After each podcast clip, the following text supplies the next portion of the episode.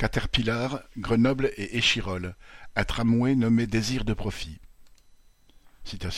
Caterpillar recrute. Voici un message auquel ne peuvent échapper les travailleurs des deux usines, celles de Grenoble et Échirolles. L'entreprise n'a pas lésiné sur les moyens coûteux. Immense banderole le long des rues, messages radio, vidéos aux pompes à essence, primes incitatives au personnel pour trouver des volontaires. Un tramway complet aux couleurs de l'entreprise sillonne même l'agglomération. Comme bien des patrons, la direction pleure sur le manque de main-d'œuvre.